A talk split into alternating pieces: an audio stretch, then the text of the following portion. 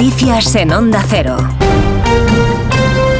Buenas noches. La plaza del Ayuntamiento de Valencia va a acoger este próximo mediodía un minuto de silencio en memoria de las víctimas del incendio el jueves de dos edificios de la ciudad que se ha cobrado hasta el momento nueve muertos y quince heridos. A este acto va a asistir el presidente del Partido Popular, Alberto Núñez Feijó, mientras que el presidente del Gobierno, Pedro Sánchez, visitaba ayer la zona afectada y agradecía su labor a los servicios de emergencias.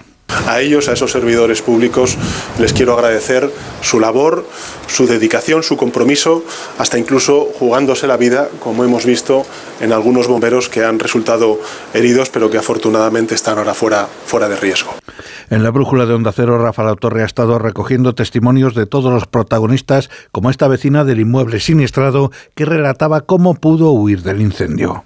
Salí de la ducha, dije, huele súper raro y mi novio súper loco, desesperado, salgan, salgan, salgan, incendio. Y yo salí en toalla, descalzo, súper nerviosa. Fuimos los primeros en salir.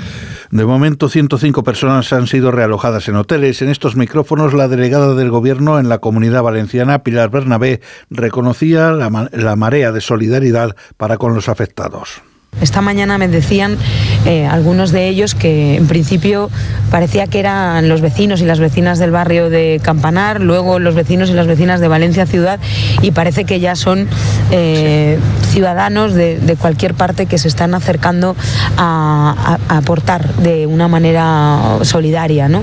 Eh, están coordinándose con los servicios sociales del ayuntamiento y se están canalizando esas aportaciones. El futuro político del exministro José Luis Ábalos se convierte en objetivo primordial de la oposición por el llamado caso Coldo, en el que está implicado su ex asesor Coldo García. El gobierno no se ha pronunciado abiertamente sobre la renuncia al escaño del exministro, aunque deja en manos del diputado socialista cualquier decisión al respecto, mientras que la secretaria general del Partido Popular, Cuca Gamarra, ha anunciado una ofensiva parlamentaria para depurar responsabilidades en torno a la figura de Ábalos.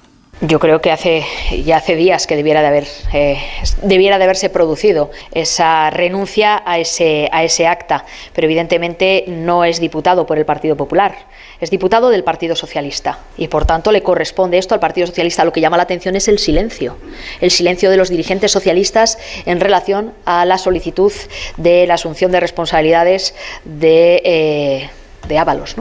El presidente de Brasil, Luis Ignacio Lula da Silva, ha insistido este pasado viernes en que Israel está cometiendo un genocidio en la franja de Gaza, en plena crisis diplomática entre los dos países tras comparar el líder progresista la ofensiva israelí con el holocausto. Por su parte, el primer ministro judío, Benjamin Netanyahu, ha desvelado un plan posguerra inmediatamente rechazado por la autoridad palestina. Corresponsal de Onda Cero en Jerusalén, Hanna Beris. El primer ministro Netanyahu presentó hoy a su gabinete un documento con lineamientos generales para el día después en la franja de Gaza, o sea, qué ocurriría en el terreno al finalizar la guerra contra Hamas. No se trata de un plan de acción detallado, no de un programa inminente, sino de ciertos principios generales. Por ejemplo, puntos como la cooperación con Egipto, la relación con países árabes que deberían financiar parte del trabajo de reconstrucción y desarrollo de la franja de Gaza, un punto central es el rol de funcionarios locales que no tengan ningún tipo de vínculo con el terrorismo y que puedan administrar los servicios a la población palestina. Es todo, más noticias dentro de una hora y en ondacero.es. Síguenos por internet en ondacero.es.